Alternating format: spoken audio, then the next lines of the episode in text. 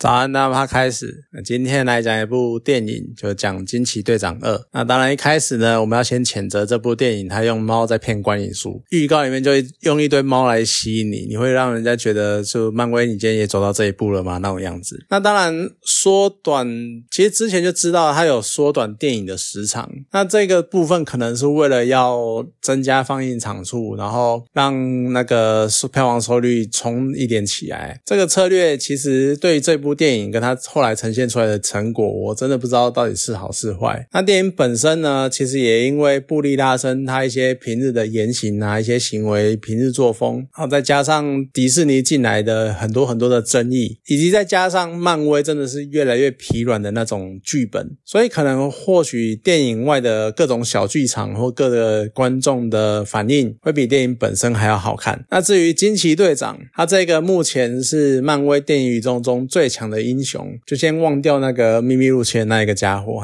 就究竟他有没有成功扮演火车头的角色，然后带领整个漫威宇宙的电影剧情线往前进呢？其实你看得出来，剧本他是想要这么做，但是他到底有没有起那个作用，我觉得还蛮有待观察的。那另外呢，我们同样的要谴责，就是雷声大雨点小，你找了朴叙俊来客串，我可能有百分之五十是好奇朴叙俊他这次会演什么角色，然后进电影院看的。结结果他的戏份就这么一小撮，然后还有人统计可能只有两分半而已。就算说我本来就没有太期待说他会像马东石那个样子扮演多重要的角色。啊，永恒族的马东石好歹是个上古之神，然后力气很大这样子。可是我不期待他像那个样子，但是他这一次的角色也太，就是他出现在一个很诡异的场景，然后很奇怪的环境，就超级像搞笑角色的。然后再加上他的头发、他的造型，然后整个气氛，你就会觉得太欢乐了吧。虽然说整个他那个星球的语言都要用唱的这一点，我觉得还蛮有趣的啦，因为他感觉是在表那个音乐剧，然后或者是迪士尼制表。因为我们很多人不能接受音乐剧，就是因为他都要讲话都要用唱的，有的人可能不能接受这一点，这个可能是蛮有趣的地方。而且我也会很好奇，就是朴叙俊他到底是不是原声演出？因为毕竟他有一段秀一段歌舞，那当然跳舞应该是他自己本人没有问题，就不知道唱。歌是不是？可是我觉得至少布利拉森他应该是找人代唱的，毕竟那个声音的音质啊、声线的高低啊，感觉差很多，应该不是他本人唱的。此外，那个惊奇少女，她从影集呈现出来的那个样貌就是一个嗨咖的青少女，然后看到惊奇队长的时候，有那种迷妹的形象，我觉得真实到我在想，这个演员根本就是真心的吧？他哇，奥斯卡影后哇，布利拉森这样子，他是真心的在崇拜，在那个追星的那个个。样子，就可能有的人会觉得他真的是蛮吵的，然后一直连珠炮讲话干嘛干嘛。可我觉得我蛮能理解，就很多人看到偶像大概就会变成那个样子，就是这么的迷，这么的疯狂。那另外一个是莫妮卡，我觉得这个角色我看过了《惊奇队长一》，然后我也看过了《汪达与幻视》，可是我完全没有印象，就原来他是惊奇队长当年好友的小孩。我只记得他也是那个弹指事件中化成灰的其中一个人，就有演那一段片段，然后他突然回来。这样子，那也有可能就是时间的间隔太久了，所以这个从第一集跨度到现在的重逢，还经过了影集，应该要很感人的。可是我一点感觉都没有。我对他最印象深刻的时刻，应该就是尼克弗瑞那一句“上啊，黑人女力”就。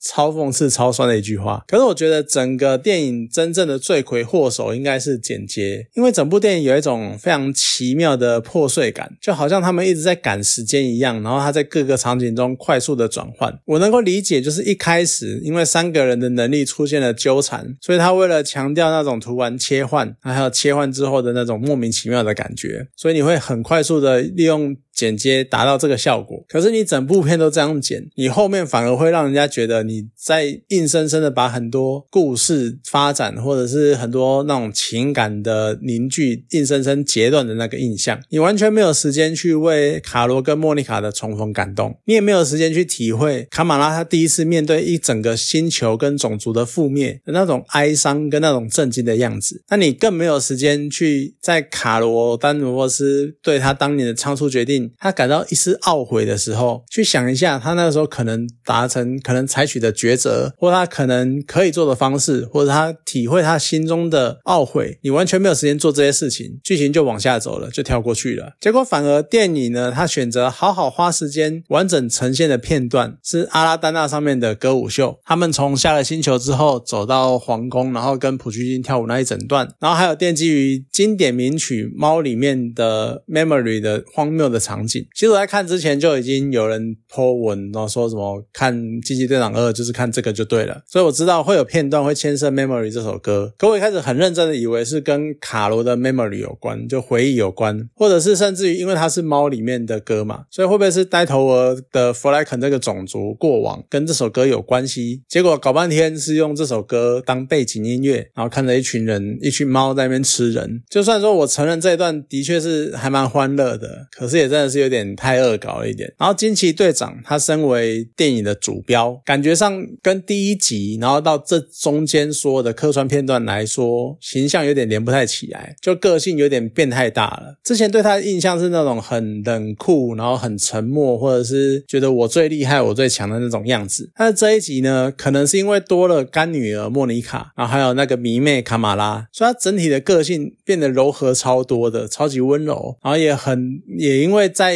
可能在船上吧，密闭空间，所以他展现出很多很脆弱或者是很内心的状态。可是你整个剧情并没有给他多少这种转换个性的空间，所以你就会觉得突很突然，就你怎么突然变成这个样子？然后呢，他对于电影啊，电影里面有一段就是卡罗他对于当年被复仇心态冲昏头，然后所以非常的冲动，然后毁掉了克里星的太阳，然后导致克里星人的各式各样的复仇。他对于这段的反思。还算意义深远，也还算有趣。可是这一部分呢，真的也只能留给那个看完电影你还有兴趣去深思、去回想的观众去慢慢品味了。毕竟，其实我觉得那一段真的是可以好好的发展。他是一个虽然说他被那个 AI 控制很不爽，然后他毁掉了这个 AI，然后他也觉得被 AI 统治了一千年的这个星球的人很可怜。但是说实在的，你凭什么因为你个人的喜好去改变他人的生活形态？他们在这样的环境下生活了一千年，也许 AI。的确控制了他们，但他们就是习惯那个样子啊。你要解放他们，你要